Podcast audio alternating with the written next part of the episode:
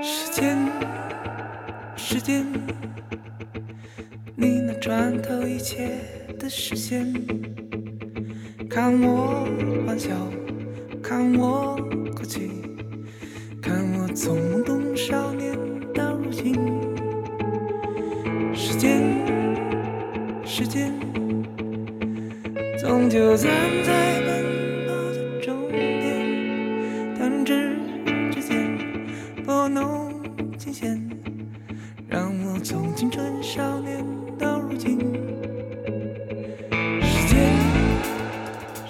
大家好，欢迎收听啊是猫咪啊。这是一档由两个爱猫咪更爱人类的理科生发起的，在故事里找猫咪的播客。我们致力于挖掘宝藏人物，探索人性的幽微，以及研究一切奇妙人事物之间的连接。大家好，我是老于，你们想我了吗？大家好，今天的我是超级想念女主播的小吴。哇哦哇，，上一期一个人录播客搞剪辑，好孤单哦。嗯 在这里，我对那些单人 podcaster 深深的 respect。respect。好啦，上一次是我们小吴第一次 solo，嗯，我觉得可能也是最后一次了吧。哎，瞧你这话说的，没准人家就是喜欢听我单人节目呢。嘿，你刚才还说想我，不要跟我傲娇，我已经拆穿了你的小心思。小吴的伪粉们实在是不好意思，我就赖在这里不走了。好了，那我在这里要非常硬的转折一下。你看看，你看看，这就是为什么这个节目需要我，你发现了吗？来吧，今天气氛组看着您转。哎呀，看着老于这个死乞白赖不肯走的架势呢，就和我们今天故事里的一位女主角非常像哈。呃，那让老于来告诉大家，我们今天要聊一部什么样的剧，你这个转折确实还很不错。哎，是吧？今天呢，给大家带来一部在我们私信和评论中呼声极高的女同志迷你剧集。哎呀，我终于可以说是女同志 题材，而不是双女主，哇，真的，更不是国产双女主。嗯，嗯，这部影片的名字叫做《第一次遇见花香的那刻》。呃，这部剧播出之后，在亚洲地区广受好评啊啊，然后也成为了今年法国 Series Mania 和东京国际影展入围的啊、影集项目。首先呢，我们先恭喜一下编导团队和演员们取得好成绩。鼓掌。嗯，当然，花香也是我们这两个双女主狂热爱好者的充满私心的年末巨献，一定要加上狂热吗？难道不是吗？最近呢，看到有人说这个二零二一年被称之为百合元年哈，嗯，然后我们这个节目也差不多就刚刚一周年吧哈，回顾一下我们从年初的了不起的女孩 看到了风声，呃，再到帅之丸，帅 帅之丸。哦，那个叫做无法抗拒的他，哦，然后再到年底的这个第一次遇见花香的那一刻，嗯，呃，等了一年，终于等到一部完完全全聚焦于女同性恋啊具体困境，而不是打擦边球的剧了。嗯，终于不用打着灯笼找暗戳戳的糖吃了，是吧？啊，在这一期，各位的显微镜可以收起来了。啊，显微镜倒是也可以留着，因为 呃，这部剧真的是在细节的地方下了很大的功夫啊，所以留着也也还也还可以。也还有用。嗯，对对，大部分呃双女主题材的影视剧啊，在我看来，他们都很乏力的描述一个很大的困境，就是女同性恋在父权啊以及异性恋霸权的社会中如何隐藏自己、夹缝生存嗯啊，这种叙述其实是屡见不鲜的。嗯呃，但是我认为同性之间的爱情，它不完完全全是单一的，它不能被局限在这个大议题之内啊。呃，因为尽管是很苦涩的爱情，它也有千千万万种姿态。大困境下面呢，也有很多实实在在的呃那种具体的困难啊、所以我觉得，如果不把具体的问题讲清楚，不把人物很真实的呈现出来，其实很难打动人啊，让人嗯和主角们共情的。痛苦的同性之爱各有各的痛苦嘛，对吧？嗯呃，尤其是女性之爱吧。如果说影视作品总是停留在几个很空泛的主题，女性之间细腻的情感很难被捕捉到。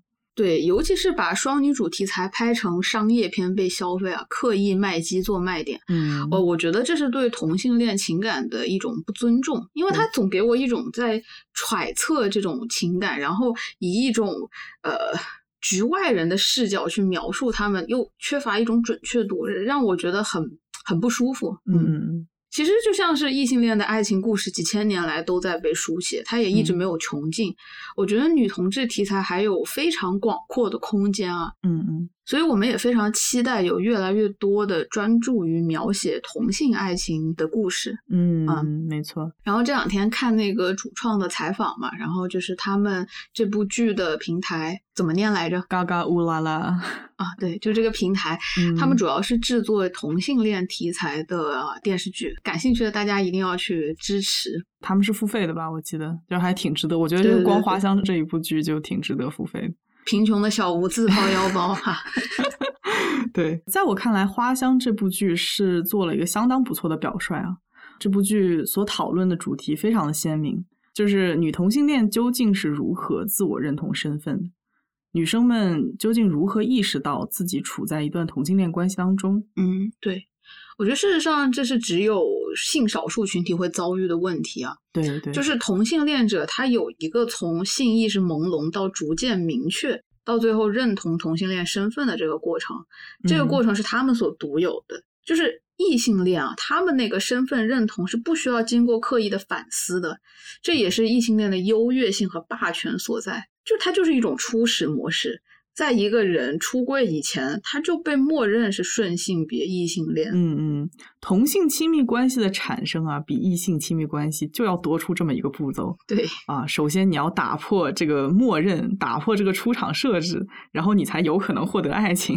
对，是，就是仅仅多出了这一步，已经让很多同性恋在亲密关系方面不得不去面对很多很多的困境。嗯，所以很感谢花香的导演给了这个群体一个讨论的空间。对，呃，那先让老于来和大家介绍一下第一次遇见花香的那刻讲了一个什么样的故事吧。故事的两位女主呢，一位是已经结了婚，因为丈夫工作的关系，夫妻常年分居两地，然后大部分时间独自抚养一个自闭症儿子的职场女性江怡敏。呃，另外一位呢是她高中排球队的学妹钟婷婷。他们两个在高中时期曾经有过一段暧昧之情，但是因为两个人的自我否定，啊，或者说是内化恐同的情绪的驱使，仓皇收场，无疾而终。然后整个故事的开始呢，是江一敏在高中同学的婚礼上重新遇见了婷婷，两个人寒暄了两句之后呢，一起打车回家啊，然后两个人在只言片语当中唤醒了以前无法被正视的情感。只不过时过境迁，现在台湾同性婚姻已经合法，啊，在这个新的环境下，怡敏和婷婷都面临着如何适应情感觉醒之后新身份和旧历史交织的挑战。其实片名之中的花香啊，是一个很重要的意象，它好像是若有若无的，但是一直贯穿着整部影片。嗯，我个人的理解是，花香是一种爱的氛围。和暧昧有关，和爱有关，和性有关，呃，但是你又说不上它究竟是一个什么样的关联，嗯，也就是那个对爱情的感觉朦朦胧胧、不清不楚、不明朗的一个态度。嗯，就是说，虽然可以感受到花的存在，嗯，但是花究竟开在哪里，对你并不能够看到，你没有办法对其进行定位啊。也就是说，就算花香再浓，也无法完全确定它的存在。嗯，我觉得这种不确定感在女同性恋那种说不出口的爱当中特别的常见。这大概也就是为什么《花香》会被很多的网友看作是女同性恋的青春纪录片，或者说它不是一部剧，而是对往事的一次窥探。其实我觉得这些说法都很有道理，但是如果仅仅是把它看作一件不曾被关注的伤心事，嗯啊，给这个群体一个共同 emo、共同伤心的一个机会，我会觉得它被轻视了。对，它不只是这些。所以在我们详细讨论第一次遇见花香的那刻讲的究竟是什么之前，我们想先说一说它它不是什么。对对，花香确实讲了一个能引发很多啊女同性恋共鸣的故事，嗯很值得网友们为它意难平。嗯但是在我看来，花香它并不是一个简简单单的旧情复燃的故事，对，呃，它也不完全是一个女同性恋十五年来啊，对过去的初恋恋恋不忘的故事。这并不是多年过后，呃，我从未停止爱你，一经相逢，发觉你仍然是我最爱的人，并不是这样一个非常老套的故事。对对，甚至说她是一个女同性恋诚实面对自己的故事，也不是很准确。嗯，它更像是一个回到过去，发现真实的自己的故事。哎，没错，这个重新发现自己是一个很微妙的点。嗯，花香是一部关于爱的追忆的电视剧。呃，这里必须要说，它的整个剧的叙述是双线嘛，也就是说，十五年前高中那段时期的故事和当下的故事是同时揭晓的。那我在看这段双线叙述的时候，我觉得整个体验它强调了一个非常特别的现象，也就是同性恋群体，他们往往是站在当下去重塑过去的回忆和体验。嗯嗯，啊，那这么说可能有点抽象，我在这举个例子。如果你去问一名当下认同为自认同为同性恋的人，你问他你的初恋是什么时候，或者说你第一次爱上同性是什么时候，那他们会去追溯自己的过往啊，对过去的经历加以辨别，然后发现啊，很有可能真正的初恋并不是自己第一个名义上的同性伴侣，它往往发生的更早、更之前。嗯，即使是当下，你很能够清楚的辨认出来，哦，我在初中或者我在小学的时候，我喜欢上了那么一个人，这种爱慕和喜欢是很明了的。但是在彼时彼刻，不见得那么明了。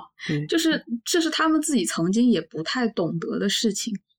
嗯，可能你曾经喜欢这一个人，但是你不知道，然后对方也不知道，那就是爱情。嗯啊，可能那个时候你们都太年轻，太天真。连喜欢一个人究竟是什么都不知道，嗯，只有在过了很长时间之后，你们都有了一些情感经历之后，在回忆的过程当中，你们才会发现爱情曾经真真切切的在你们之间存在过。对，你看见没？就是你现在知道那个时候的自己喜欢着他。和那个时候的自己知道自己正喜欢着他，它是两码事情。对对对，因为前者是基于现在的经验对过去分析得到了理解，而后者呢是让自己站在过去的那个场合场景啊，以过去的经验去理解那个当下，所以它中间是有差异的。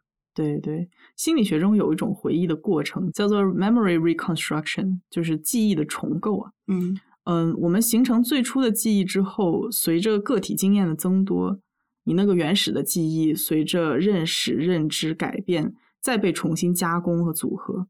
所以说，我们对于过去的回忆是不尽真实的。嗯啊，人们常常会在回忆中重新构造、重新加工你的过去，建立一个相对完整的啊，更加符合当下情况，或者是更符合对未来的期待的个人叙述。对。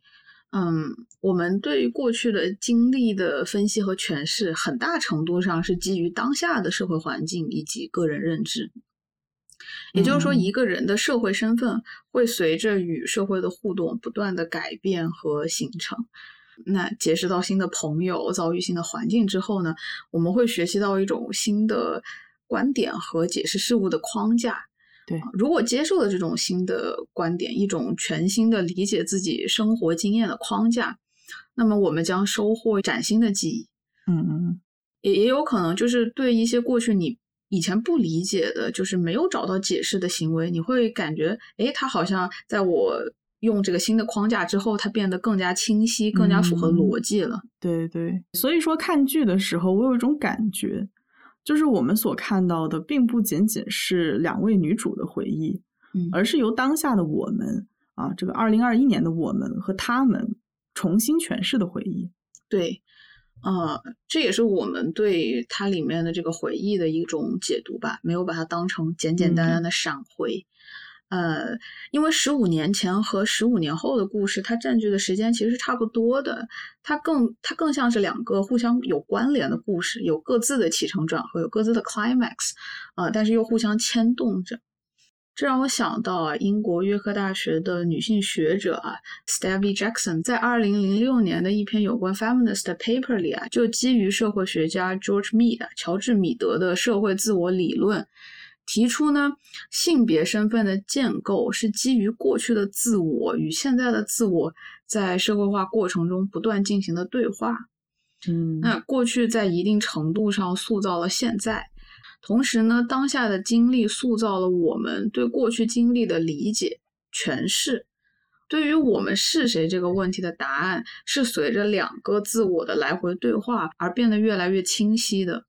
嗯，一个人回溯过去啊，或许能够知道自己曾经深爱着另外一个人，意识到自己是同性恋。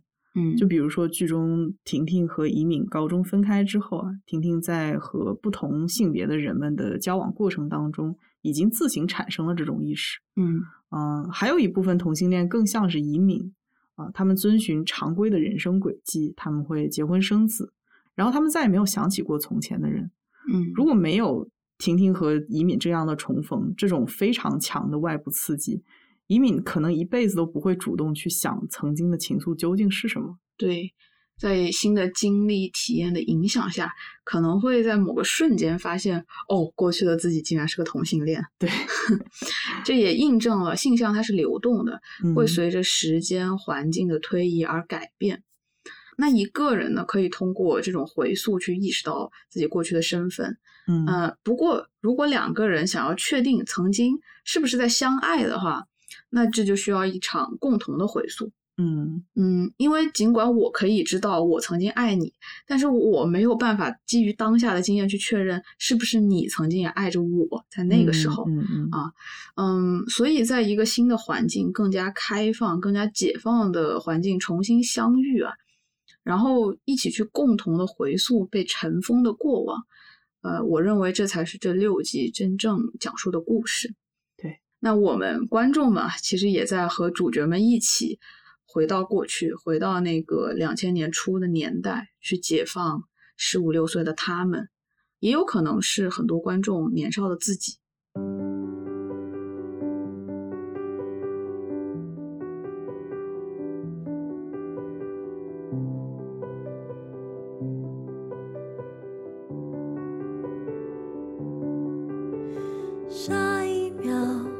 首先我们来说一说那位让全体女同性恋 emo 的妹妹钟婷婷，你要说钟婷婷，钟婷婷钟，婷婷。说实话，我在看剧的时候，并没有料到有这么多人都共情了钟婷婷，真的是很意外，还挺惊讶的。呃，反正啊，小吴我自己是没吃过这个苦，嗨，嗯，但是理性分析呢，钟婷婷吃的这个苦呢，她吃的很冤，也很 typical 女同性恋。没吃过这个苦，所以只能理性分析，是吧？哎呀，我们小吴真是蜜罐里长大的小朋友。嗯不过婷婷这个苦真的是很冤啊！啊、她与学姐这段不明不白的关系，对她的性格、动机、行为、人生选择都产生了巨大的影响。呃，这嗯可能也是为什么评论当中共情婷婷的故事都特别的多，又特别的长吧。嗯 就是离开你的那个他之后那么多年，各种滋味只有经历过的人才能明白。对，嗯，我记得婷婷在最后一集的最后一场戏当中对学姐说过：“我要的只是一个简单的答案而已。嗯，我想要知道过去的那一切不是我的幻觉，不是我一厢情愿。”其实这也是很多女同性恋在离开那个他之后的心结。那这个心结到底是什么东西？让婷婷魂牵梦萦了十五年，见到学姐之后，她究竟想要知道什么问题的答案？是什么问题呢？我觉得这个问题可以分成两个部分。第一个部分是你敢不敢承认你喜欢女生啊？第二个是你是不是喜欢我？那我们来看看啊，这两个婷婷过了十五年都无法释怀的问题，它到底有多么荒唐？其实我跟老于说，我觉得这个问题就是特别的荒唐，对，它就恰好是在于它的答案是那么的一目了然。对，这个理性小吴上线了哈。就我们想想，在高中校园时期，如果这是一对男女，那一个学妹喜欢上了长相帅气，哎，长得像孙燕姿 哎呦，你不要打断我，很出戏。啊！好好好好，就是在高中，学妹喜欢上了长相帅气、成绩优异、这个运动很好、长得好看、人缘又好的学姐。哦，不对，是学长，学长学长，学长啊。然后学长在打球的时候，学妹会在旁边星星眼递杯水。哎呦，呃，又因为沉迷这个学长的 帅气和球场上的风姿啊，就积极加入了学校的排球队。嗯，让学长做自己的教练，时不时还一起亲密的压个腿什么的。然后放学了呢，还要疯狂 stalking 学长，做他的这个小司机，呃，制造这种课外补课的机会。就是这些桥段，对吧？不是很常见吗？对啊，然后关系足够亲密之后，还会拉拉手呀、亲亲嘴儿啊、啊摸摸胸啊，然后摸完胸之后还能深情对视，是吧？哎，这是不是那个致青春那个陈孝正那？就无论如何，他已经明显到，就算我是块木头，我也能看出来两个人的关系了吧？对啊，就 I mean，如果这是一男一女的话。在高中校园早就传的人尽皆知了，全班起哄都不为过吧，对吧？真的真的。那这些桥段还不够套路吗？但是 就算是做到这一步啊，呃，没有人怀疑他们是不是在搞对象，这个倒还是正常。可是问题是，当事人为什么也会怀疑自己是不是在搞对象、谈恋爱呢？还怀疑了十五年。哎，没有错。不知道大家发现了没有？其实剧里面两个人暧昧的小互动啊，都不是女同性恋独有的。嗯。但凡你把高中时期的江一敏这样性转一下，它就是一部烂俗台湾偶像剧的开始 啊！但是在偶像剧当中，我们作为观众啊，然后男女主的同学们、老师们、家长们，一秒钟就可以意识到这两个人之间有点猫腻。嗯嗯，你就是退一万步讲，就算我们把高中那会儿当做是因为暧昧无法完全确定的爱情。那我们来看一看，怡敏和婷婷重逢之后，这两个人都干了点啥？给她带孩子啊，给她老公给不了的关怀，然后亲也亲了，睡也睡了，同居也同居了。难道这还不够回答婷婷的问题吗？是吧？为什么这个第三集就睡了，第六集还要问你敢不敢说你也喜欢我？就是啊，就是啊，哎，结果他就还真是不够回答他的问题啊，这就让人很不解了。为什么做完了所有亲密的？仅限于爱人之间的活动，还不能够让当事人了解到他们是爱着对方的。嗯，这种对爱情的存在的质疑，直接导向了一个问题，就是说，如果我没有亲口说出爱，就算睡过，也可以完全当做是幻觉。嗯嗯，所以说，得到对方的确认是唯一的解惑方式。这也是巴迪欧所说的爱的宣言的重要性啊。对上面说的这个问题啊，虽然很荒唐，但是我觉得很值得被细细的剖析。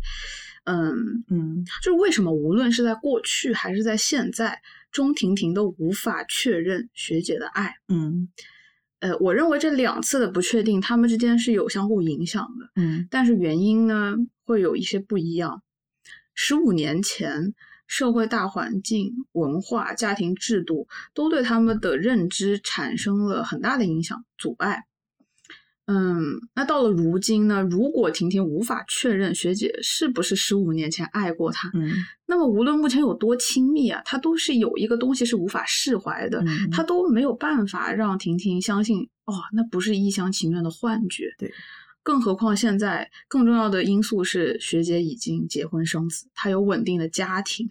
那么和婷婷相爱，就代表学姐要去抵抗这些顽固的不能再顽固的核心社会制度。嗯，而婷婷她根本就没有这个信心，她不相信普普通通的她有撼动这样强社会现实的能力啊。嗯嗯，所以说一切都要从心结产生的那一年。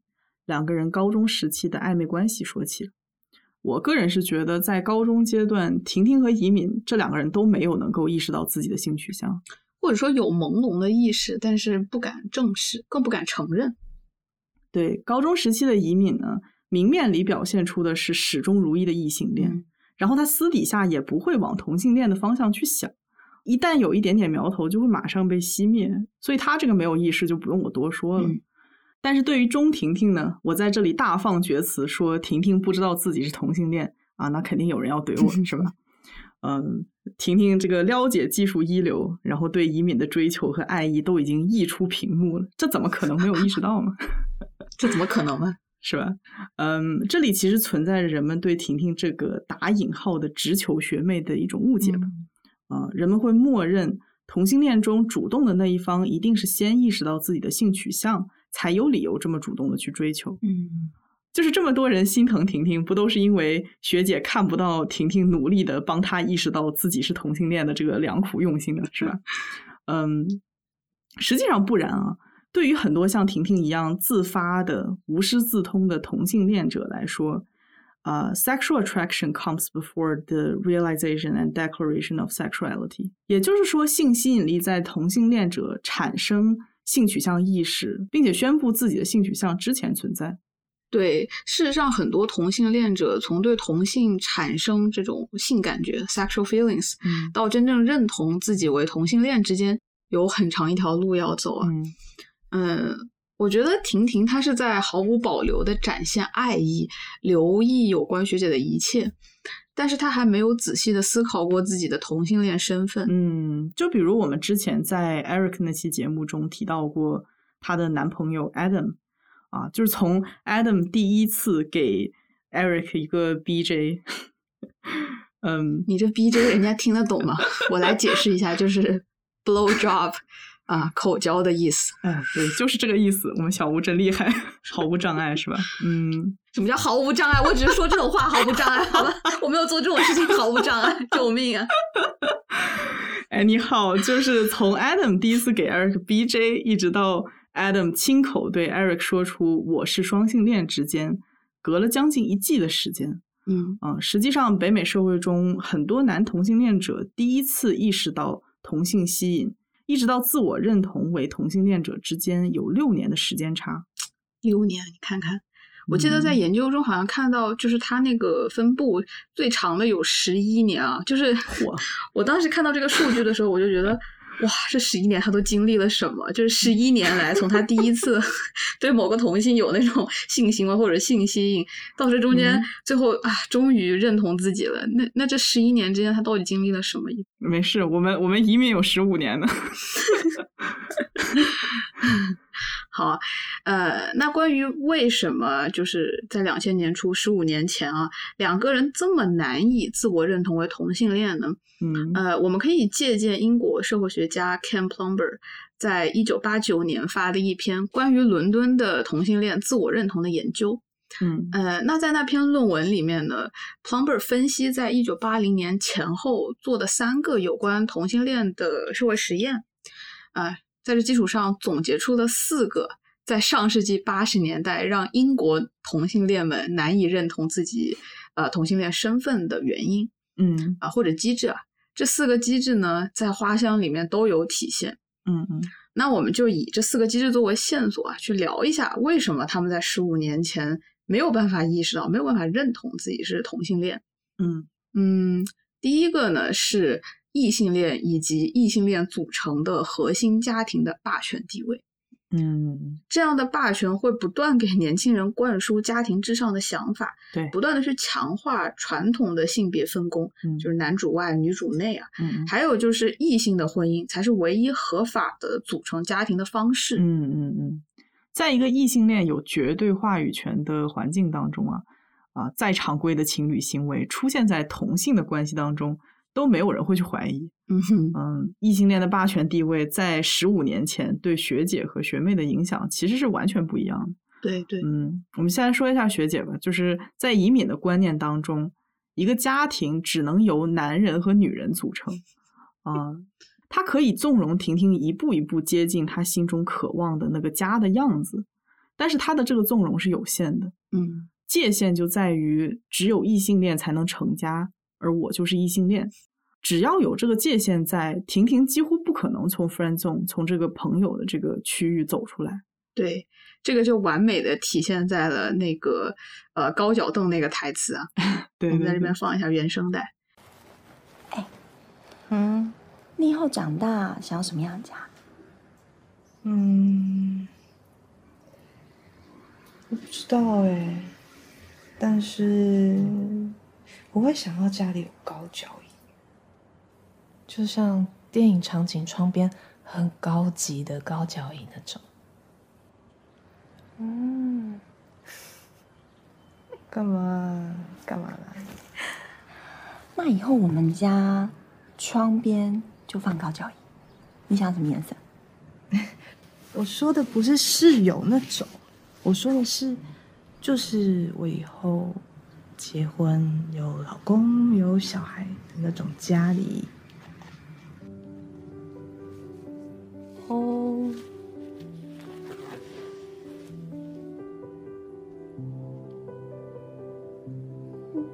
为什么要结婚才能有家？你不想结婚了？嗯，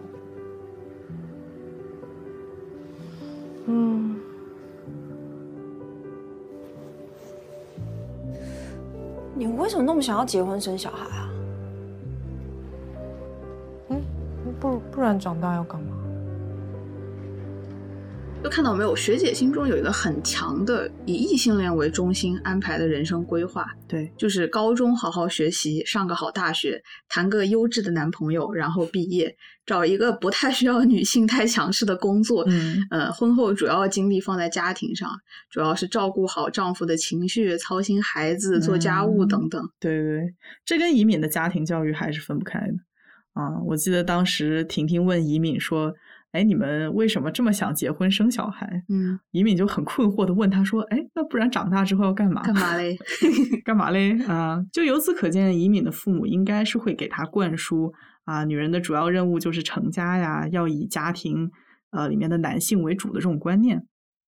所以说，移敏到后来为了结婚生小孩，就放弃了自己留学的机会。嗯，嗯，其实到现在还有很多家长都是这么教育女儿的。对，就是虽然尹敏的父亲在剧中没有露面过，嗯，但是那样一个传统的大家长的形象，其实我们都可以感受得到。对对对，啊，他笼罩在尹敏的整个 身上，对对对，他的一举一动好像都是被那个男权啊，被那他那个父亲的形象所操控的那种感觉。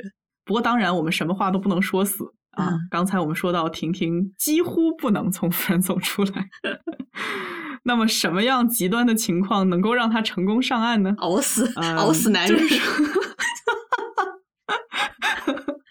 就是说，如果钟婷婷足够幸运，她跟她的学姐高中没有发生那场意外，他们两个恰好去了同一个大学，哎，然后恰好一起生活，组建了一个小家庭。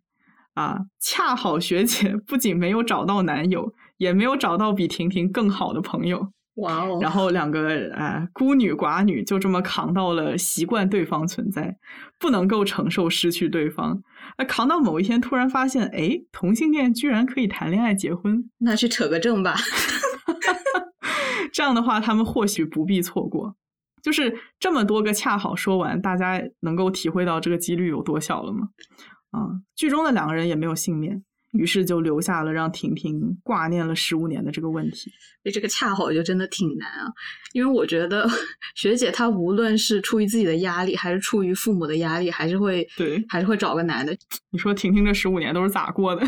太煎熬了。太煎熬了。然后我们看看异性恋啊，父权霸权对学妹的影响。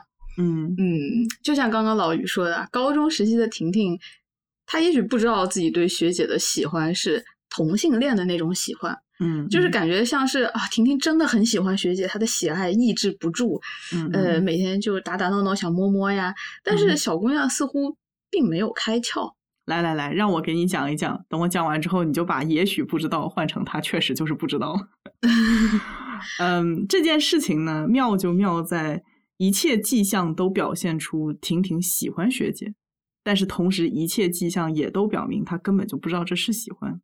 嗯嗯，就比如说在校园时期，婷婷有过很多在异性恋眼中不现实、不成熟的话语。嗯嗯，就是之前她被移敏苛责说：“我跟你太好了，会带来不幸。”婷婷给她的回应是：“为什么我们不可以好？”嗯嗯，然后移敏跟她说：“我想要结婚，想要有自己家的时候，婷婷问她说：‘为什么要结婚才有家？’”移敏上了大学，交了男朋友，跟她说这是再正常不过的事情。然后我们婷婷非常阴阳怪气的问了一句说：“哦，上大学就要交男朋友后？” 哦，小朋友，你是不是有很多问号？就是我觉得在上帝视角的观众看来，这些都是赤裸裸的暗示和表白。我觉得不仅仅是上帝视角，而且是就我们站在一个更加开放的环境中，我们现在去想，当然觉得哇，那不就是赤裸裸的告白啊？对啊，嗯，对啊，对啊。但是各位仔细想一想，一个爱意在心里面憋的都已经要爆炸了的思春期的小姑娘，在一些极为亲密的时刻，怎么样忍住不说出口？我我喜欢你。对呀，就是那么委屈也说不出来这句话，就很奇怪。对对对，如果知道这是真正的喜欢，谁会愿意阴阳怪气、拐弯抹角、用尽一切类似于“我喜欢你”却不是“我喜欢你”的话术去暗示自己喜欢的人？哎，我这个地方还是要辩白一下，毕竟婷婷是天蝎座嘛，你都不懂天蝎座的人。Stereotypical 的这个这种言论不要发表。哦，嗯，如果他知道这是喜欢的话，这三句话应该是：第一，我们互相喜欢，为什么我们不能在一起？第二，我喜欢你，我不想你跟别人成家，我想跟你有一个家。然后第三，我那么喜欢你，你也那么依赖我，为什么你要跟别人在一起？哎呀，为什么呢？对吧？所以就是我觉得当时的婷婷说出那些比较不成熟的话的动机，更像是我想跟学姐做很好很好、永远不分开的好朋友。也就是我好喜欢你，我好想和你过一辈子。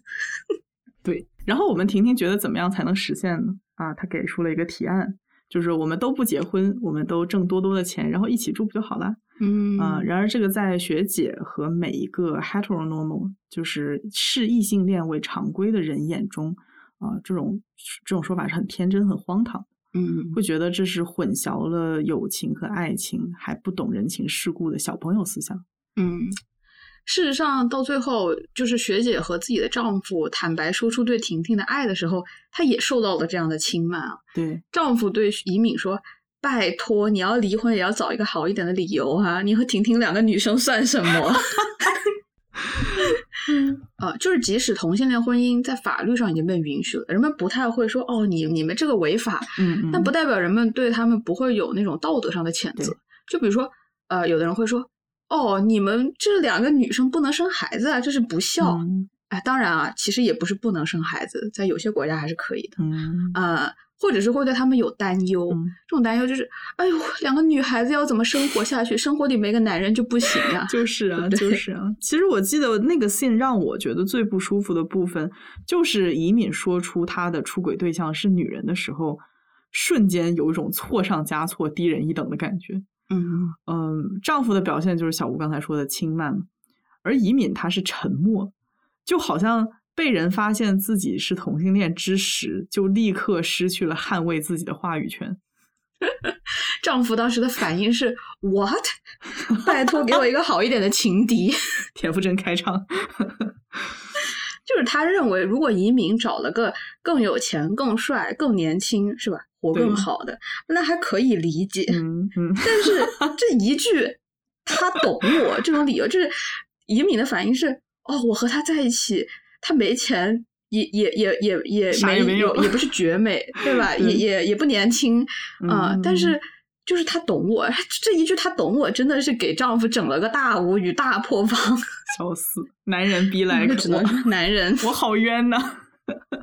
就是这这这这个事情完完美的反映了，就是男人不懂女人，他他不懂，完全不能理解那种情绪需求，就是可远了。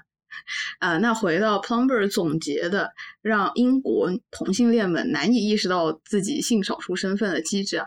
呃，第二个就是周围没有可以效仿的同性恋样本，嗯，也就是说没有领路人，嗯。那这个不仅仅是在英国啊，就是李银河在《中国人的性爱与婚姻》中这本书中也提出了相似的观点。嗯李银河是根据上世纪八十年代末对北京的二十多名男同性恋的深度访谈，他就总结出同性恋们要意识到自己是同性恋，主要通过两个渠道，一个呢就是无师自通，啊，这也就是天赋型选手，他们一般青春期就意识到自己对同性的性吸引。然后成功的将自己认同为同性恋，嗯，呃，那还有另一部分人呢，他们是需要师傅带进门啊，一般会有一个更加年长的、已经自我认同的同性恋带领着他们去发掘自己的性取向，嗯嗯嗯，也就是所谓的被掰弯了，是吗？被掰弯了是一种情况，呃，更普遍的说，就是在社会上习得同性恋这个身份。嗯嗯嗯嗯，就把同性恋带入行的，也不见得是他们最初的伴侣，很有可能是同学、同事、呃朋友之类的。啊，就相当于在对同性恋群体一无所知的时候，一些能够帮忙梳理感情啊、答疑解惑的这种 role model 榜样，对吧？对，就比如说呃，比如说女同性恋吧，她可能哎感觉到自己对闺蜜有点那个啥的时候，就是会比较去关注校园里面已经出柜的，对对对，然后去寻求一下，哎呀，我是不是和你一样？然后两个人一聊，哎呀，你就是，你就是就对对。哎，你不觉得如果婷婷是移民的学姐的话，高中不毕业的可能性会稍微提高那么一点点吗？对，我觉得可能对，就是在东亚这个环境里面，年长的一方似乎更容易被当做是各个方面的 role model。嗯，对，如果就是婷婷是学姐，然后又比较主动带领着移民，会稍微的，我觉得可能没准儿就就不会有那种可能性大一点。对对，嗯嗯。然后 Plumber 他总结的第三点和第二点也密切相连啊，他就说没有公共的社会组织，也就缺少了通过组织找到同类的渠道。呃，那我们在这个嗯剧中，就高中的时候，我们是没有看到任何校园里面有那种公开的什么社团啊什么之类的。嗯所以说，其实网络的出现确实为同性恋这个群体带来了很多认识同类的方式啊，就比如说那些社交、呃交友啊网站，嗯嗯嗯，对我不是跟你提了好几次嘛，就是会觉得我们在花乡看到的困境很具有时代性。对，嗯，那个年代没有现在这么强大的搜索引擎，让他们了解自己，也没有这种智能电子产品让他们保持沟通，嗯去最大程度的了解对方。嗯嗯，也就是说，在相思的痛苦之上，再叠加一层对自己的困惑，是非常非常难受的。对，嗯，就是现在很多的年轻的同性恋者成长的过程当中，都和同性恋群体通过互联网有过接触了，已经。其实很可能以后的小朋友们产生性取向意识，真的就没有当时那么困难了。对。不过各种方式也是各有利弊嘛，就是嗯这种社交网络很容易造成同性恋们难以在现实世界中找到同类、建立连接，只嗯能赛博恋爱的悲惨局面。啊、那 这个东西咱们以后在别的剧中啊有机会再展开。咕咕咕，开始挖坑。咕咕咕，嗯，所以说没有引路人，也没有组织，很容易让同性恋们陷入一种臆想，就是我是嗯世界上唯一一个喜欢同性的人。孤独的一个人找不到同类。对对，这种孤独感大家多多少少都有过，是吧？嗯，嗯，就这种想法往往大家是会谁？？等等等你在干嘛？等等等，是大家的敢不敢在评论区举个手，没准二零二二年就脱单了。然后这种想法往往会引起各种负面情绪啊，然后悲观的感情观，带着当事人走向正确性取向认识的反方向，也就是认为我喜欢同性是有问题的。嗯，其实以上三点啊，异性恋霸权、没有领路人以及找不到组织，嗯都直接导向了一个什么结果呢？就人们的认知中没有同性恋这个概念的存在。也就是说，gay 蛋儿不存在。对，对，你甚至不觉得同性恋是一个有可能的分类和标签的时候，嗯呃，就完全不会怀疑对方是不是。嗯这让我想到了哲学家 Miranda Fricker，呃提出的知识正义论。他就认为啊，对某一些 concept 概念的无意识、无知，它本质上构成了一种不正义。嗯因为当我们去看哦，这个无知它是怎么形成的时候，我们会发现它的背后啊，是社会结构造成的集体权势资源的缺失。嗯呃，他将这种不正义称之为权势不正义 （hermeneutical injustice）。什么意思呢？就是被社会边缘化的人，他们没有办法找到合适的词汇和概念去描述、表达他们的社会经验，嗯所以就造成了什么局面呢？就是他们既没有办法体认自身，也没有办法让大众理解到他们的经验。嗯嗯呃，这么说好像还是有点抽象。就是 Miranda 他举了一个例子，就比如说在过去没有性骚扰这个概念，没有这个词汇，于是当一个女性的身体被不正当的触碰，或者是遭遇言语的骚扰后，她们没有办法诠释这种不适的感觉，嗯嗯、也没有办法和别人清楚的沟通自己的遭遇。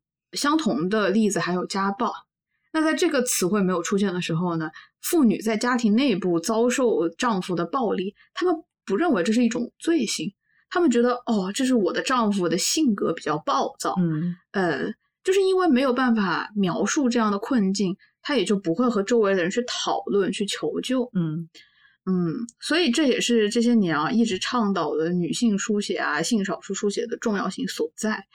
就是当一个群体被排除表达的资格的时候，他们就没有办法参与社会想象和意义的诠释构造。那么这个群体的重要经验就会因为结构化的不平等而不被看见、嗯听见。嗯，所以我们需要这些经验被表达、诠释出来。那些女性主义、性少数运动的先驱们，他们往往会提出新的概念和词汇。嗯那这些词汇呢，都充盈了这么一个群体的诠释资源。更多人可以通过他们提出来这些口号啊、这些词汇，分享他们的故事，也可以从文艺作品中识别自身的遭遇，啊、受到了这种 inspiration 啊鼓舞之后，嗯。会争取为自己的群体发声。嗯，没错，我们两个也是想通过这档播客节目啊，去发掘、创造更多的诠释资源，嗯把我们看到的、理解到的一些少数人的困境表达出来，对，让人们能够感觉到自己的经验被看到、被重视，嗯嗯，然后产生表达自己的欲望，这是我们的初心。对，就是除了是性少数以外，我觉得还有很多那种不被看到的人。对，就是我们一直在去挖掘这些人的小猫咪。嗯，是的，那我们回到 Plumber 提出的那四个啊，让同性恋无法识别自身的机制啊。第四个就是嗯一种弥漫在社会中的恐同。他原话说的是：“The mechanisms of homophobia that serve in the last resort to coerce, control, and ultimately punish those who step over the line。”嗯，我觉得这个地方的这个 “the last resort” 用的特别妙。它有它有一种什么意思呢？就是最后一道防线啊，最后一招就放大招的绝招的那种感觉。哎，就是好不容易这个人他自身要觉醒的时候，这个时候突然之间你一巴掌给人家拍回去了，对，就这种社会的集体的恐同机制，它会控制、强迫，然后惩罚那些越过正统异性恋那条线的人。嗯，对。那这里我们就得要说一说十五年前两个人故事的高潮。嗯啊、那天晚上结束了排球训练之后，婷婷一如往常骑着自行车载着学姐，踏着月色回家。中途，他们停在路边的小巷子里，在回家之前互相拥抱，享受最后的温情时刻。可是这时候，一个男性暴露狂突然出现，两个人赶紧逃跑。慌乱之中，学姐从自行车上摔了下来，磕伤了膝盖。第二天，婷婷担心有其他受害者，就在学校的联络簿上面汇报了事情的经过。怡敏的父亲听到之后，一怒之下惩罚怡敏，不让她再继续练球。然后，婷婷和怡敏为这件事情争吵。怡敏认为是和学妹之间不恰当的关系造成这场事故，所以说她提出以后再也不要跟婷婷一起放学回家了。婷婷就继续追问学姐为什么不理她，学姐却给她回了一句：“因为我们这样不太好，因为我们很恶心。”然后就走开了。我看到此处，很多观众共情婷婷的委屈，原因就落在了学姐恐同彻底拒绝伤害了婷婷上。嗯嗯，但是我觉得这只是委屈的一部分，另外一部分更加的微妙，因为整个事件就像婷婷的台词所说的，这只是一场意外。嗯嗯，你跟你喜欢的男生晚上出去约会，也有可能会遇到暴露狂，然后摔断腿。嗯你自己放学晚了走夜路，也可能会遇到同样的事情。但是学姐却直接把意外责备到了两个人不正当的（打引号的不正当的）关系和行为上，不给婷婷留一丁点解释的余地。对吧？你看，就是你好像有一个更容易瞄准的一个目标，你可以把一切都责备到那个你认为是不正当的东西上面。我觉得这场戏就是反映出了学姐的一种内化恐同了。就我们可能注意到了，学姐和学妹在十五年前完全没有提到过同性恋三个字。对对，学姐一直在追问婷婷在通讯簿上写了什么啊，她生怕婷婷把他们之间那种不正当的关系写下来，用那三个字把他们钉死在十字架上。嗯对，她更害怕被人捕风捉影啊，被大家认为哦，你是不是一个同性恋？但事实是，婷婷并没有写那些东西。学姐就特别害怕自己和这三个字有牵扯、有关联，她害怕自己成为那样的人。嗯但是他不明白，就是同性恋和普通的爱，它本质上面没有任何的区别嗯嗯嗯啊。就是在学姐眼里，同性恋是罪，他要受到惩罚，她内化了这样的想法。于是，在惩罚到来的那一刻之前，学姐会把每一次，就哪怕不是摔断腿，如果是其他的意外呢，她会把一个完全偶然的事件解读为，哦，这是对我和学妹之间暧昧不清这种很恶心的打引号的关系的必然惩罚。对对对，这个就让我们看出，在同性恋带有污名化的环境下，同性间的吸引极其难维持，嗯尤其是像花香里面这种单方面维持的情况，就是像帅之丸那种双箭头还好一些。嗯，因为期间任何的不顺利或者是意外，都有一个非常明显的归罪对象，就是 homosexuality 同性恋。如果我们关系没有这么好，就不会发生这样的事情。嗯，如果我们都不是同性恋，那我们学习生活会更加顺利。是啊，就好像搞同性恋的人，他就在等待着最后的审判。快乐嗯和幸福都是短暂的，总有一天他们的关系会成为归罪的对象。嗯其实到了最后，学姐她还是会有这样的想法啊，就是尤其是在成家有孩子以后，这样的道德负担会很重。嗯所以她在最后一集说：“我非常珍惜我们相处的时光，因为我觉得每一次都像是最后一次。嗯，对，这就要说到学姐心里的鬼了。在两个人高中时期，以敏并没有主动被同性吸引过，对这个群体更是完全无知的。她不仅不能够理解同性为什么可以相爱，而且他的观念中只有男女才能相爱。所以说，以敏对于自己可能是同性恋，嗯、或者更准确的说，自己跟女生走得太近了，关系太好了，是充满了恐惧嗯这让学姐在与婷婷进一步发展的过程当中，心里出现了一只鬼。这鬼他平时不会出来作祟，但是一旦他和婷婷的不正当的关系威胁到了自己本来的人生轨迹，这鬼就会出来告诉他说：“这都是因为你们在做的事情很龌龊、很奇怪，你不能再继续下去了。”嗯，实际上剧中移民很清楚的知道，婷婷没有在联络簿上写任何关于两个人约会的事情。他也知道爸妈让他停止练球，不是因为知道他跟女人有亲密的行为，而是担心他放学回来有危险。嗯，但是这一次两人不当的行为，距离被所有人发现就差那么一点点。他心中的这个鬼出来提醒他：“你这样太冒险了，你必须要立刻退出。学姐对自己是同性恋的恐惧那么大，也和她的家庭脱不了关系。”嗯她家境很优渥，这个也有说到，啊，学业也优秀。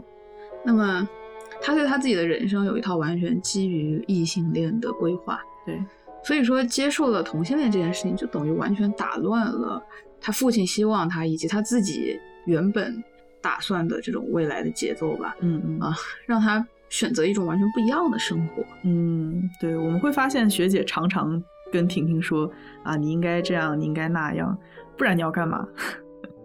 就可以看出学姐是什么时间就做什么事情的人，不会允许让自己变得奇怪啊。她对节奏乱掉、生活脱轨有着非常强烈的恐惧。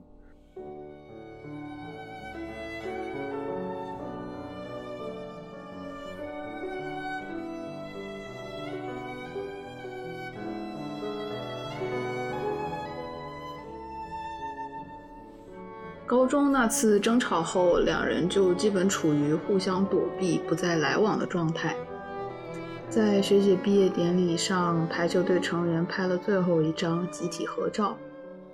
而当学姐想要和学妹单独合照的时候，学妹跑掉了。那也变成了高中时期两人的最后一次见面。大学期间，婷婷有找过一次学姐，但是发现她有了男朋友后，便断了联系。再下一次见面就是故事开始时的十五年后了。那在讨论接下来的情节之前，我想我们可以推测一下这两个人十五年来分别经历了什么。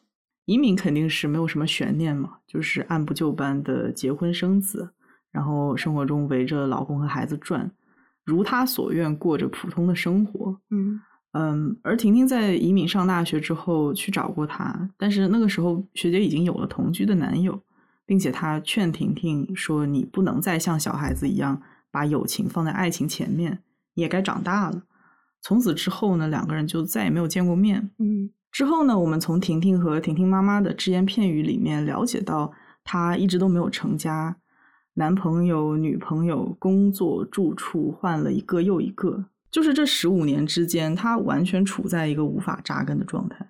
对，我们发现这些年婷婷一直在男人和女人之间摇摆。嗯呃，就很多人说她是败，嗯，但是我更倾向于认为婷婷一直没有办法摆脱那一句“我们这样很恶心”的诅咒。嗯嗯就我的理解是，她心里很渴望和女人在一起，但是她不敢，所以她总是会进一步又退一步。她会先找女朋友，然后又退回来去找男朋友。嗯就是在婷婷的心里，她会把有男朋友，呃，视作是向世界宣告自己是正常人的方式。嗯，然后同时也是对江以敏这个人的一种宣告，就是说我可以被爱，我也可以成为你口中的那个正常人。嗯，在这里我就想说一下，在大结局让很多观众感到三观震碎的一点啊，呃，就是其实前五集一直在追逐学姐的婷婷，她其实是有男朋友的。对，那对于这个东西，就是怎么解释呢？导演在 ins 上给出了解释，他说：“呃，婷婷有男朋友就和怡敏结婚了一样，都是事实，都是进行中存在着的事实。嗯与其说为什么编剧导演要让婷婷有男朋友，不如说婷婷现在就是有一个交往中的男朋友。嗯嗯那一晚，她在婚礼上遇到了移民，两个人还一起共乘计程车回家，留下几句耐人寻味的对话。婷婷发现她心里一直没有忘记过学姐，她该怎么办？那这就是接下来我们看到这六集的故事。呃，我是很同意，当然这是导演他自己的解释。嗯嗯，我觉得我们应该把婷婷有男朋友呢，当做是这个故事的预设，来理解他们初见以后发生的所有事情。对对，这里很妙的一点也在于，我们是看到故事几乎快要结束的时候才得知，婷婷在重新遇见学姐的时候已经有男朋友了。嗯，而对于这嗯个事实，婷婷在重新和学姐交往的时候只字未提。就怎么理解婷婷的一言不发呢？嗯，在婚礼上遇见学姐后，其实婷婷当时有两个选择，嗯第一就是假装自己有男朋友，然后就和学姐两个人各回各家，各自找男人。两个人就都发现，哦，原来我们都是直的，以前那都是假的，我们 我们一点儿也不恶心，都是误会，嗯，打扰了。打扰了。就是在这种情况下就没有后面的故事对了。对对，第二个呢，就是婷婷隐瞒有男朋友的事实，嗯冒着可以说是道德的风险吧，嗯呃，找学姐确认十五年前的情感真相。嗯，我是觉得婷婷在没见到学姐之前是有那种倔倔的那个劲儿的，你知道吧？嗯嗯嗯，就像刚才说的，她想让移敏知道自己有爱她的男朋友，所以哦大概率是照着你说的那个一去计划的。嗯但是真正见到了的时候，却又选择了二。嗯，实际上只要两个人的故事还没有结束，当初的那个问题还没有被回答，那么在嗯江一敏面前，婷婷就是可以为了他，把自己拥有的一切当做随时可以抛弃的备胎的这么一个姿态。嗯就是婷婷就是有这么爱江一敏。其实我是非常非常心疼婷婷隐瞒自己有男友这件事情的，因为她并没有那么爱男人啊，她甚至不把自己当成是一个拜一个双性恋。但是她不敢，仅仅是因为江一敏再次出现，就直接为了他抛弃那个不那么爱的爱人。因为就像他自己说的，江一民每一次都选择抛弃他。他在过去的故事里面抛弃了他很多次。嗯现在婷婷已经长大了。如果这一次他再被抛弃他不敢让自己没有去处。没关系你也不用给我机会反正我还有一生可以浪费。就是剩这么一点点倔，称得上。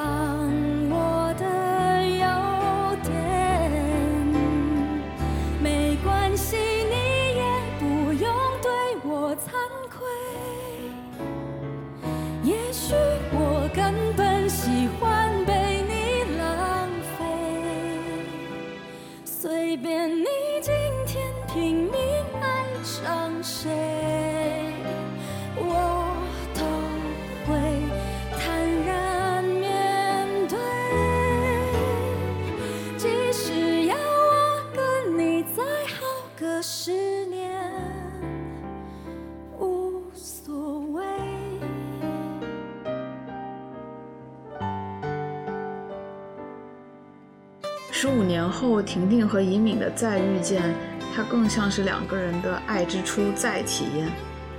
接下来的故事就是两位女主重新唤醒、诠释过去的爱的回忆的过程。呃，那重逢那一场戏的背景是尹敏受邀去参加高中同学的婚礼，啊、没想到当天还有另一对同性伴侣在酒店举行婚礼。呃，然后很巧的是，学姐在最开始竟然把礼金错递到了隔壁的婚礼席，嗯那是一对两个女生的婚礼。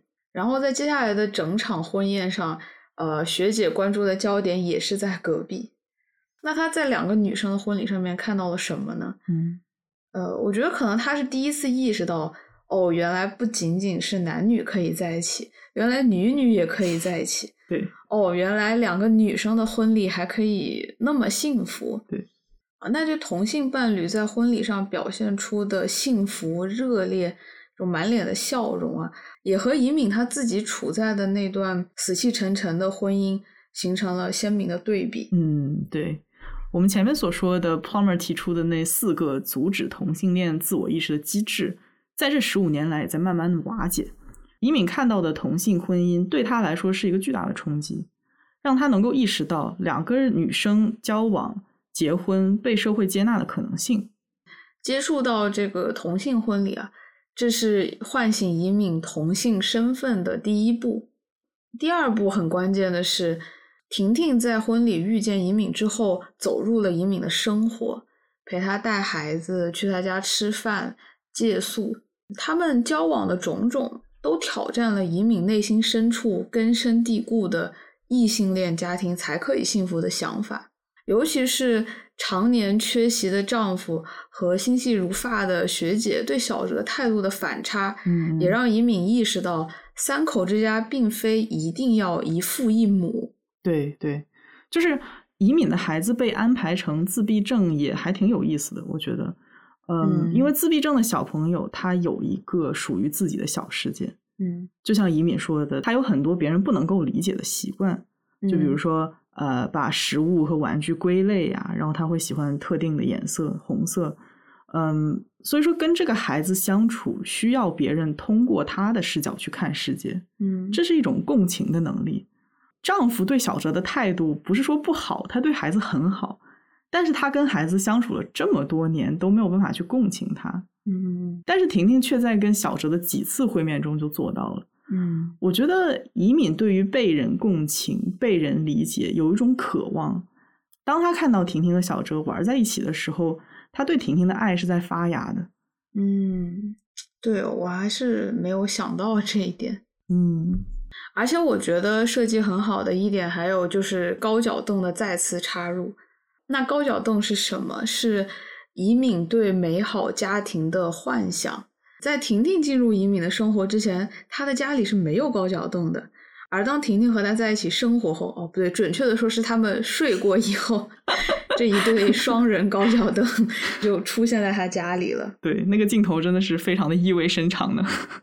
嗯嗯，我觉得高脚凳的再次出现是婷婷对以敏的两重提醒啊，一是嗯提醒他理想的生活并不只是一男一女才能实现，一夫一妻制啊，对，一夫一妻。然后第二是提醒他，你曾经认为能给你最好生活的那条轨迹，与你的理想实际上相差甚远。嗯，嗯就是你现在所处的这种生活，甚至都快要让你忘记以前你对生活的想象是怎样的。就是在婷婷没有嗯提起高脚凳之前，以敏他已经已经忘了这件事情了。嗯，对对，对，就是婷婷在跟他说，你现在其实并没有那么幸福。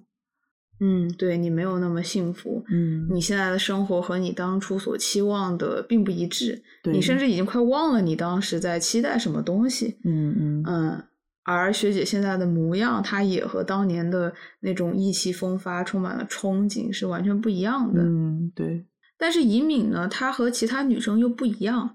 嗯。嗯，就是我们可以说她丈夫有点贪玩，但是其嗯实也很顾家。虽然脾气缺乏耐心，但是做错的事情也会主动道歉。对，有房有车有娃，嗯，其实对于一般人来说也是很好的生活。就是这个男人还不错。我们两个看剧的时候都说，他没有那么糟糕已。经还可以了 对，没有那么糟糕。就是肯定不能说他是那种渣男，嗯，嗯但是嗯确实是在情绪的需求给予方面，其实是给的特别少的。嗯然后小哲的存在，他又更加的去凸显了这一点。对对这样的生活，他还不至于让尹敏觉得他是不幸的。对，对，但是呢，尹敏她恰好又是一个非常有这种情绪需求的人，就是婷婷的存在让她感受到了这种缺失，让她好像突然间了解到，我的丈夫从来没有理解、倾听过我。他们之间的争吵就是一直在这么多年都在讨论同样的问题，可是真的有被倾听吗？对吧？就是没有。嗯，嗯我觉得尹敏是通过和婷婷的相处之后，才发现其实她是需要的，她没有被满足过。嗯嗯，只有婷婷才能满足。这里面就包含了心理、生理和情绪上的需求。对对，关于移民心理上的需求啊，我在这里想说一下我自己解读到的两个人始终是双箭头的原因。Obviously，婷婷从开始从始至终都是爱着移民的，这个不必我多做解释。但是移民真的爱婷婷吗？其实这个问题并没有那么明显。嗯，我是嗯看到有不少显微镜女孩们在在这个镜头和台词当中去寻找一些蛛丝马迹啊，但是其实仅仅从动机上来看，我们就可以知道答案是过去爱过，现在也爱着。嗯，嗯实际上并不是每一个人都想要、都能够接受、享受婷婷的主动，甚至可以说，对于大部分不缺爱的人来说，这份爱是不那么必要的。学生时期，以敏因为缺少父母的陪伴，他对家的渴望非常的坚定。然后那个时候，嗯婷婷给了他家的感觉，也就是呃非物质的了解、非物质的关怀。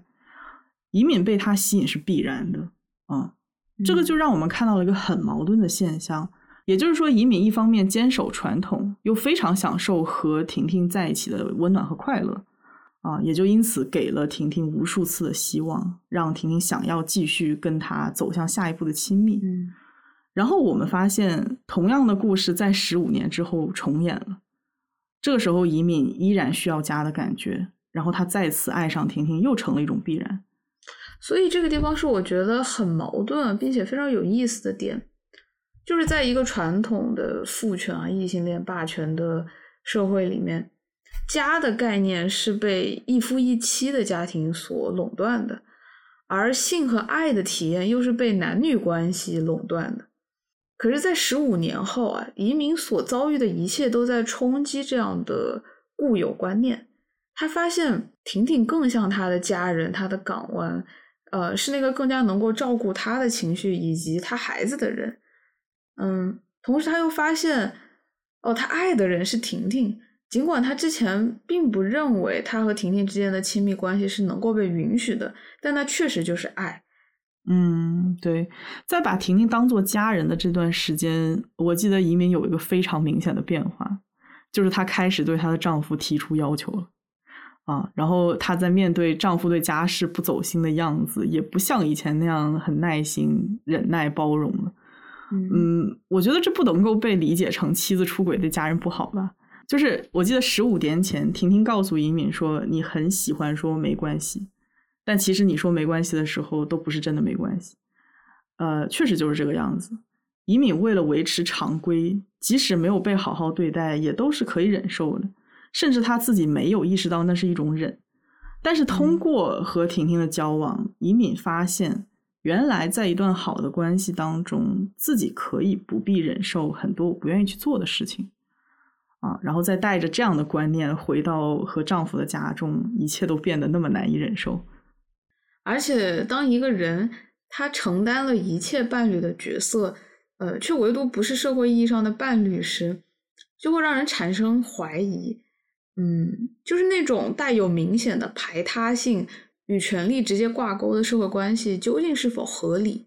嗯嗯，同样，当你爱着一个人，却反复被所有人告诉，呃，告诉你你不可以爱他的时候，你就会不自觉的去问：哦，为什么不可以？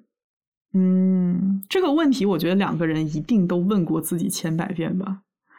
对于很自由的婷婷，她有勇气打破规则去追求，但是移敏没有这种勇气。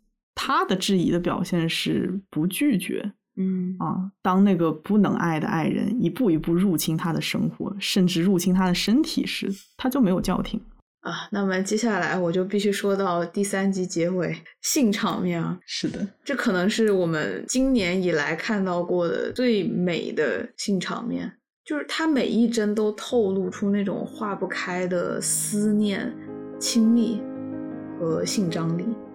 我的感受是，这一组镜头它还原了什么叫做解放性、享受性，不单单是对于两位女主啊，也是对于观众。对，那这一场的性，它无关于权力和繁殖，更是没有任何关系，嗯，仅仅是人他原发的渴望和对亲密的好奇。对，而且他们在性之前的那段对话，就是。非常有两个高中生的感觉，有没有？嗯，对。那那种纯粹的吸引、羞涩、轻柔的触碰和话语之间来回的试探，让我感觉他们对性这件事情本身非常的好奇。嗯嗯，而且那种青涩呢，会让我混淆，就是我已经不知道这个时候睡在一起的两个人究竟是高中的他们，还是十五年后的他们。嗯。因为那样的青涩就好像是第一次触碰对方的身体一样，对，那种试探和另一方的那种反应嘛，对吧？他很温柔，但是又很炙热。那种炙热是因为等待的太久，可是炙热中呢，它又不是那种全然的释放，它更像是慢炖，缓慢的升温中遮掩不住一丝那种若隐若现的刺痛感。我用这样的形容，是因为它让我想到我上个月在那个曾轶可新专辑里听到那首《Burning》中的一段歌词。嗯，它里面有唱到：“微风把你的气味吹到我面前，我好想抱你。无论在大街上、树荫里，还是天桥下面，体温从你的身体传到我背后，有时太炙热，有时候你的眼神也给了我这种感觉。”像孩童般的温柔时刻，暂时忘了我们的爱人吧。我很想念你和你的一切，一切的一切。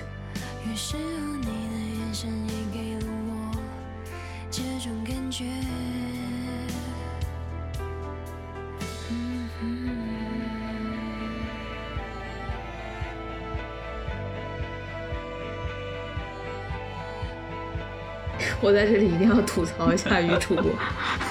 一起看第三集的时候，哇，这个千钧一发之际，女主播说了一句非常煞风景的话。你来说一说，你当时说的句啥？为什么要拉我出来公开处刑？你自己说啊，你当时说的什么？我当时说，那 you always ask for consent，就是就是一定要一定要经过这种性允许，对不对？对不起，对不起，各位。我们于主播的意思是，学姐都没有点头说我想要，婷婷她怎么可以轻举妄动？哎呀，我的意思是，你看学姐已经说了睡觉吧，是吧？看来是我们老于不懂女人了，你读不懂氛围吗？你这个时候还让学姐说什么？学姐的每一个眼神都在交换那种渴望对方身体的意愿，嗯，尤其是当学姐问出男生和女生有什么不一样的时候，那就表达出了他对女生之间的这个性充满了强烈的好奇。你这个时候，你难道要用描述而不是行动告诉学姐 女生之间到底是什么样子的吗？我觉得如果是我的话，可能就给他描述一下。完了完了，我独女大师人设已经崩塌了。哎，真的，我觉得这个地方还是必须要为婷婷的勇敢突围鼓掌。嗯嗯，但是事实上，现在婷婷已经不是那个搞不清楚什么是爱、什么是性吸引的高中生了。对，她很清楚自己爱着移民啊，嗯是以那种女生爱着女生的方式。嗯嗯，而移民在这一次也给了婷婷身体上的回应。嗯，我想在这一刻啊，这是四个人的性爱场景，是三十岁的他们与十五岁的他们的一场重逢，嗯是融进对方的身体，也是对自己人生经验的一次整合。你在街上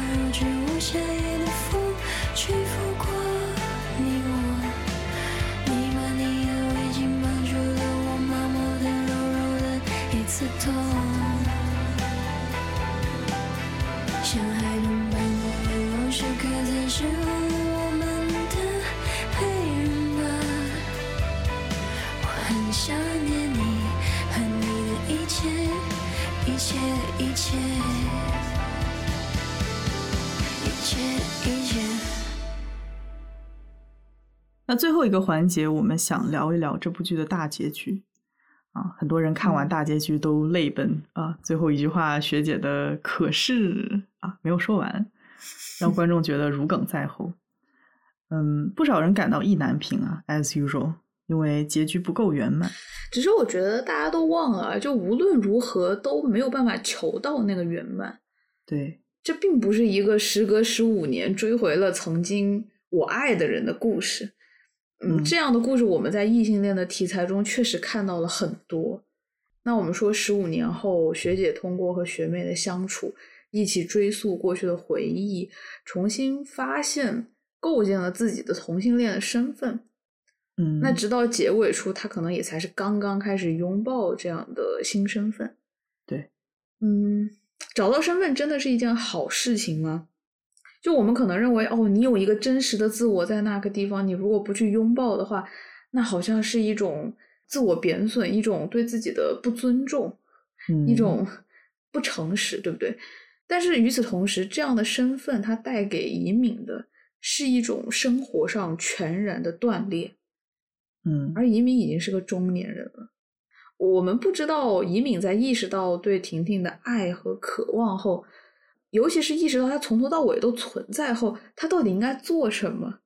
嗯一个追随着传统父权制社会规训长大、长到三十多岁的移民，他现在处在婚姻中，他现在身为母亲，他如何面对年少时期那种热烈的爱？他如何面对呃对亲密、平等、理解的渴望？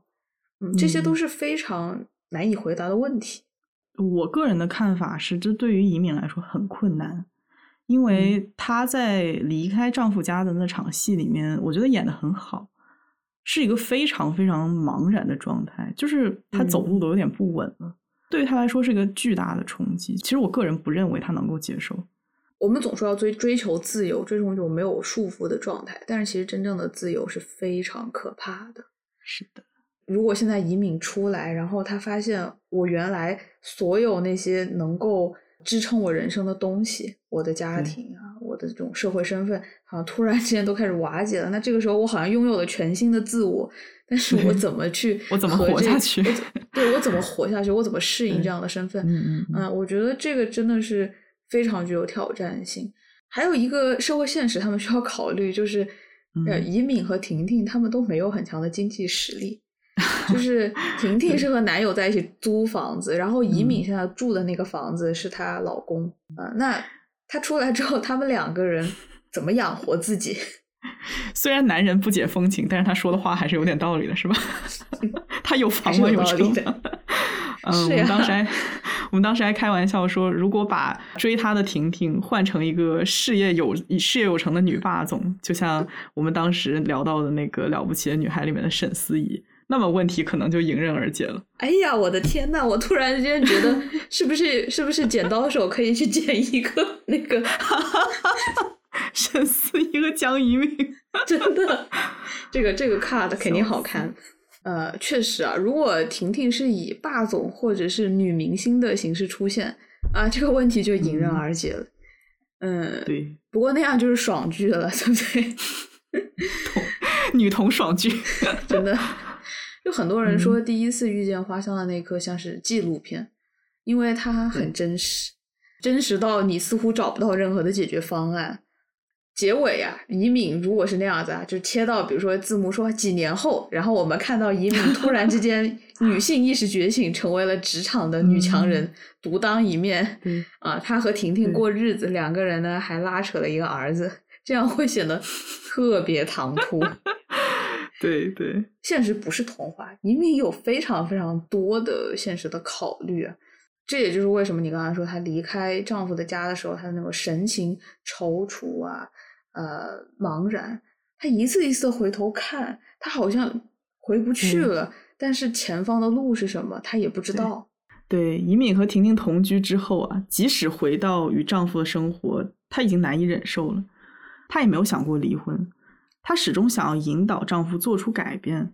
啊，就包括她跟丈夫起冲突时说的那句“我已经喜欢上别人了”，言下之意也不是我要离开你跟他走，而是我希望你能够做出改变，跟我共建一个更幸福的家庭。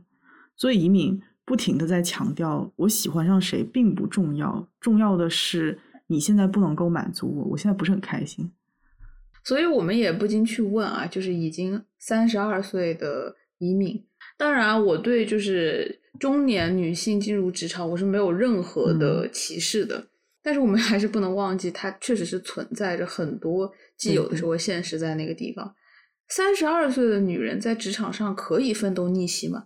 当然可以。我们可以去看老干妈的创始人，我们去看董明珠，丈夫死了都可以是吧？做到世界前五百强，这个是完全没有问题的。但是问题就在于，不是每个女人都可以做到。呃，我觉得这恰恰就是结局的隐敏啊，内心最为拉扯的地方。尽管可以让今天的自己去重新诠释十五年前的回忆，但它仅仅是回忆。回忆可以被改变，但是过去发生的事情无法被改变。而更加无法被改变的是，你从过去你走到了现在，你的过去引领着你成为了当下的自己。这个自己是被过去的经历很大一部分所拘束的。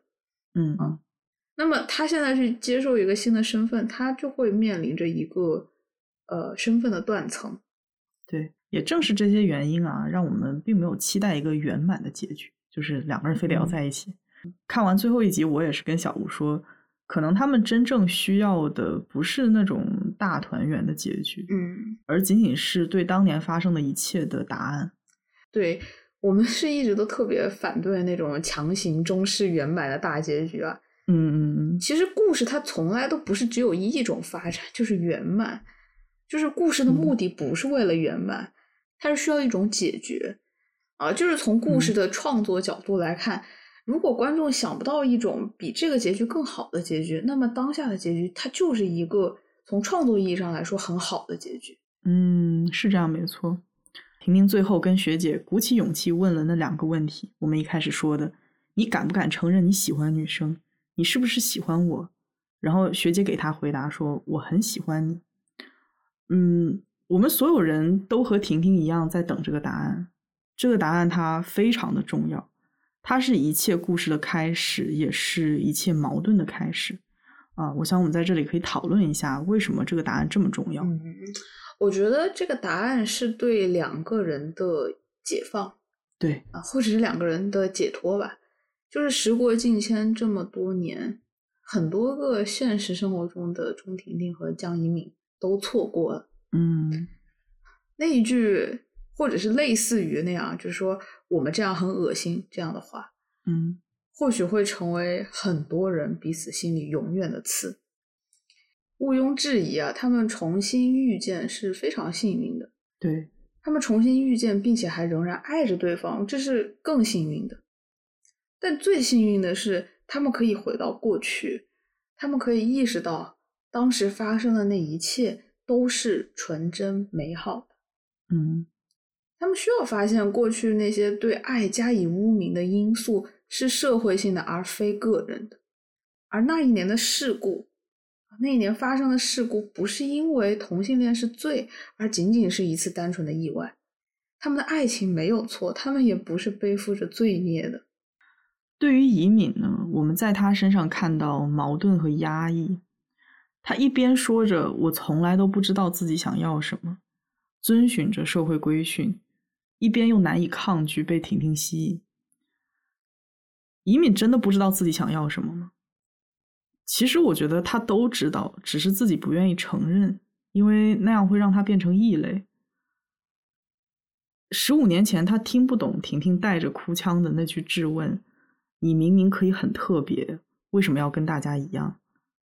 十五年之后，伴随着婷婷的出现，他明白了，原来婷婷早就把他看穿，不特别的生活根本就不是他想要的。所以，认同自己是同性恋也好，双性恋也好，承认他曾经深爱着婷婷，是在直面自己真正的需求。所以，这个答案对于移敏来说，是对自己宣告：我知道自己想要什么了。嗯。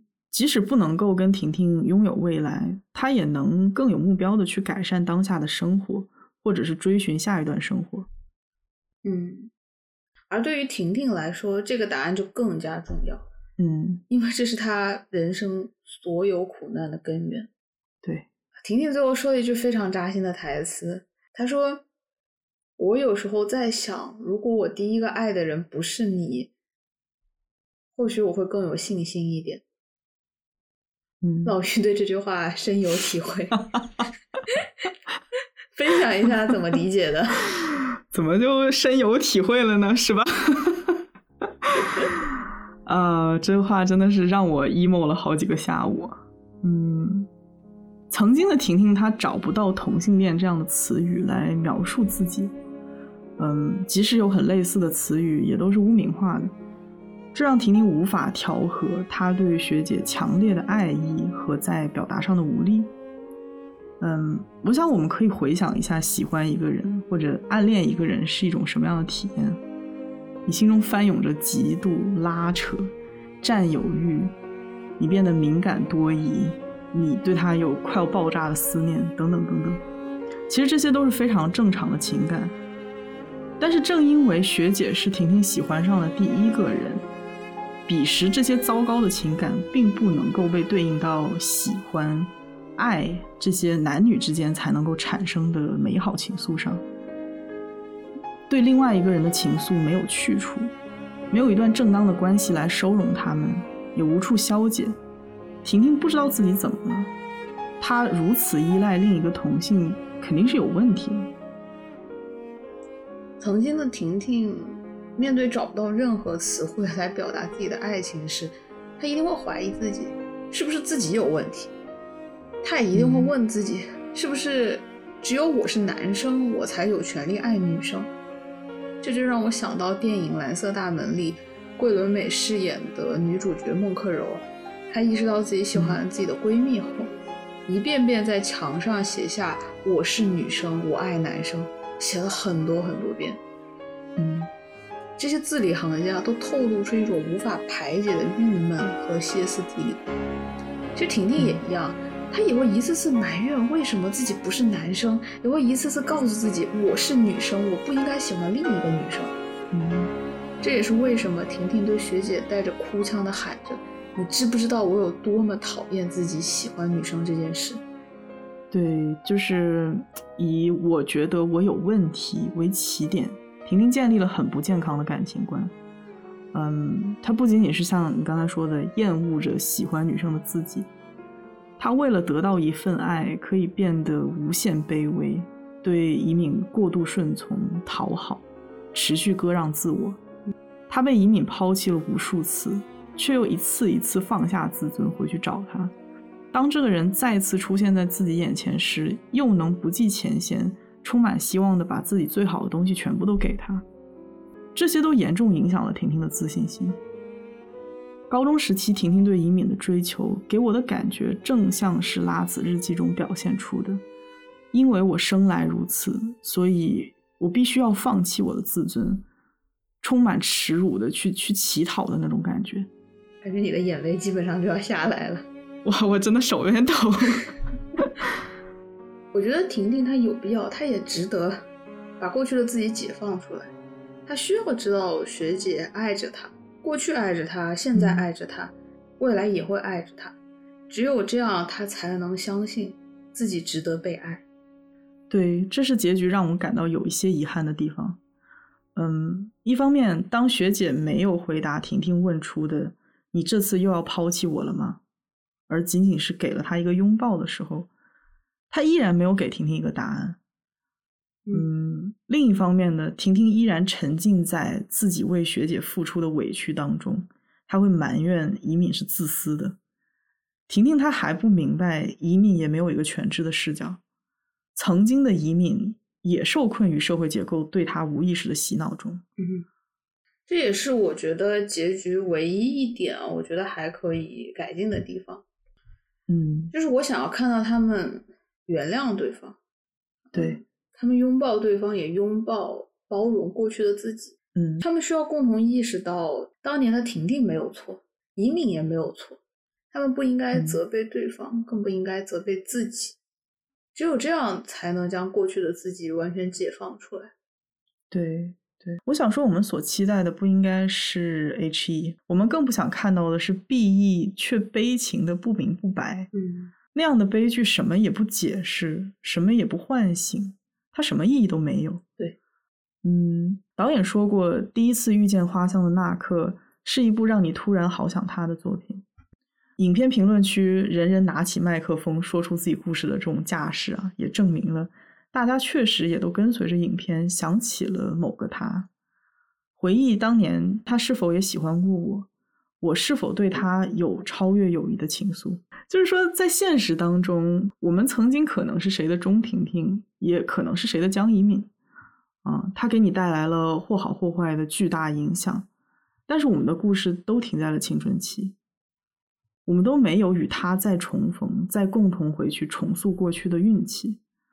嗯，我想这部剧最大的意义就是给了这些不幸的人一次了解自己、了解他。然后原谅当时不成熟的我们的机会，嗯，还有它也有一定的教育意义吧，我是这么觉得，嗯嗯，因为我们。刚刚确实讨论三十二岁的移民再去拥抱这样的新身份，它是一个非常困难的事情，但是依然还有那些年轻的人，那些正值青春年少的你们啊，也许是在听播客的人，希望十七八岁、二十出头的你们。希望你们可以跟着主人公的历程去回想当年自己的经历，去解放曾经那个当下的自己。这个很重要，是因为你们现在还非常的年轻。如果你们从现在开始接受一个新的身份，或许可以避免走到移民那样一个两难的境地。嗯，然后我们听说会有第二季嘛？嗯，其实就如刚才我们所说，这个故事确实有很多没有讲完的地方。还有很多可以发展的空间，但是他到底会怎么发展？移民他觉醒了以后，开始正视自己的需求以后，又该如何行动啊？嗯，确实是举步维艰的。